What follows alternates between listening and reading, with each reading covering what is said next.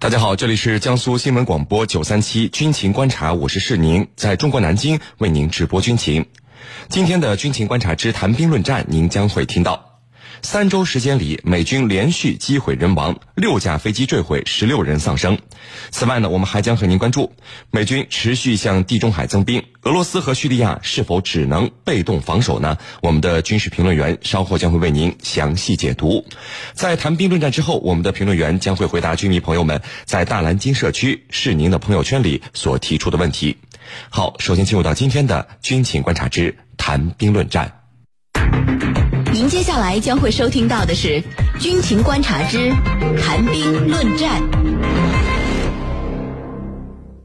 好，今天的《军情观察之谈兵论战》呢，我们邀请到的两位军事评论员分别是解放军国防科大国际关系学院的陈汉平教授和解放军国防大学政治学院的袁周教授。两位呢，照例来和我们的军迷朋友们打一个招呼。军迷朋友们，大家好，我是陈汉平。军迷朋友们，大家好，我是袁周。好的，我们来看到今天的第一条消息。叙利亚局势现在骤然紧张起来了。情报显示，美国呢正在加强在地中海的军事力量。除了在地中海东部海域，距离俄罗斯在叙利亚的这个海军基地一百公里的位置部署了两艘驱逐舰以外，杜鲁门号航母战斗群也现在呢开赴中东呃地区，和这个罗斯福号航母战斗群呃即将会合了。欧洲航空安全组织呢，同时现在发布了一个预警，提醒地中海东部地区的飞行员，未来七十二小时内可能会有导弹对叙利亚实施空袭。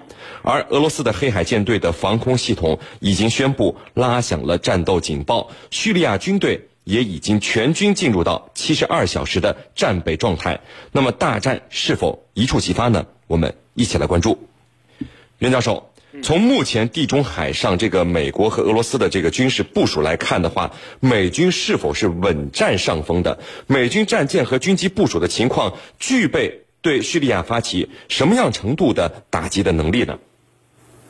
嗯，好的。那么，如果说美国的杜鲁门号开到中东呢，那么它就和在那里的罗斯福号形成了一个双航母战斗群。啊，这个你你刚才也提到了。那么美国的一个航母战斗群啊，它就兵力人数来讲呢，可以达到六千五百人左右。那么通常包括一艘航母，呃，一至两艘呃导弹巡洋舰，三到六艘导弹驱逐舰。那么这次的杜鲁门号航母战斗群呢，呃，包括了诺曼底级啊诺曼底号巡洋舰，呃，阿利伯克级，这个有四艘导弹驱逐舰。那么据说呢还要增加两艘，那么达到六艘。那么杜鲁门航母上呢有四十八架 F/A 这个十八战斗机。呃，五架 E 二 C 这个预警机，那么此外呢，各类飞机加起来应该有九十多架，那么两个航母战斗群一共呢就接近了两百架各型战机。呃，当然从目前的总体情况而言呢，美军的军力部署实际上是在这个叙利亚呢是占了上风的。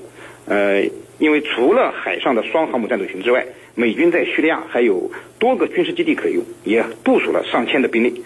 那么只要美国愿意。对叙利亚发动一场中等规模的局部战争，呃，对美国而言呢，应该是易如反掌的事情。当然，美国也不可能不顾及俄罗斯的脸色。那么，俄罗斯军事力量实实在在的存在呢，也是美军对叙动武的一大顾忌。所以，从目前美军部署的情况来看呢，呃，一场仅限于导弹攻击的精确打击行动呢，是非常有可能的。就地面行动而言，呃，在我看来，目前美军的力量部署还并没到位。啊，是您。好的，那这个陈教授啊，您看美国总统特朗普还没有决定是否对这个叙利亚动武，这美军的军事部署就先开始了。难道美国军方有未卜先知的能力，知道总统肯定会对叙利亚发起军事打击吗？嗯，好的。那么对军队来说，对每一个军人来说，都有一句话叫“不打无准备之仗”，也就是说，任何情况下我都必须做好准备。当然是提前做好一切行动的准备。那么一旦战斗动员令或者这个战令下达的时候，他能够在第一时间展开军事行动。那么目前美军的准备，从战场这个来说，应该是这样的：一个就是兵力的部署，比如准备要发起哪些行动的兵力的部署；第二，情报的收集与分析；第三，舆论宣传；第四，战场预制。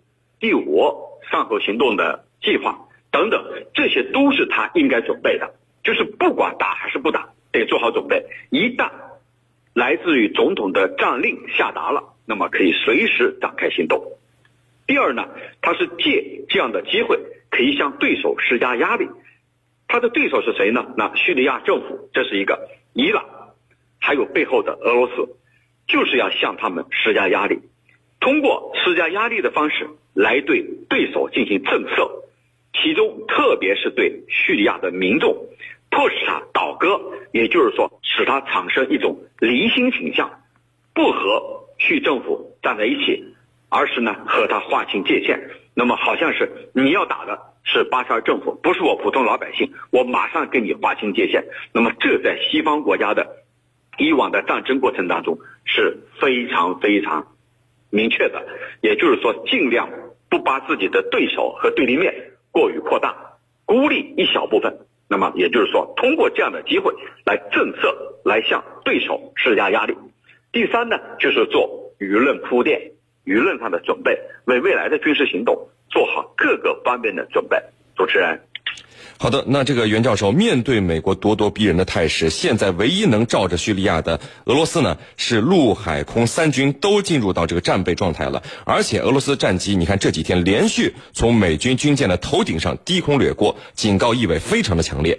如果美国对叙利亚动武，那么俄罗斯能够帮助叙利亚抵挡得住吗？抵挡住多少攻势呢？嗯，好的。呃，叙利亚对俄罗斯而言啊，呃，它是叙啊，叙利亚对俄罗斯而言，呃，它是俄罗斯在中东的最后的据点，所以呃，俄罗斯不容叙利亚有失。而且六年的叙利亚内战，俄罗斯在叙利亚投入了大量的人力、物力和财力，并且从战略上呢也取得了一定的成果，呃，可以说保住了巴沙尔政权，呃，这个提高了俄罗斯的政治影响力，那么使俄罗斯成为了能够左右叙利亚局势的一个主导者。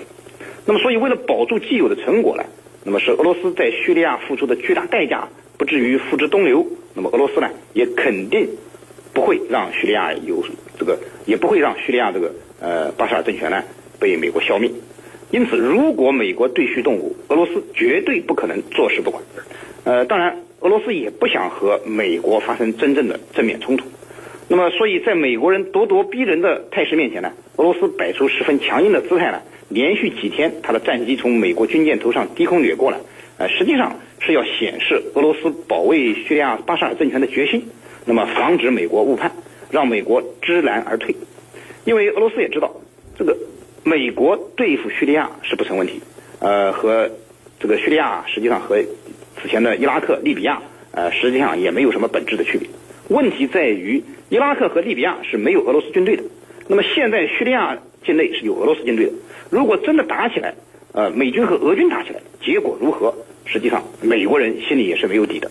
美国也并没有做好和俄罗斯正面开战的准备。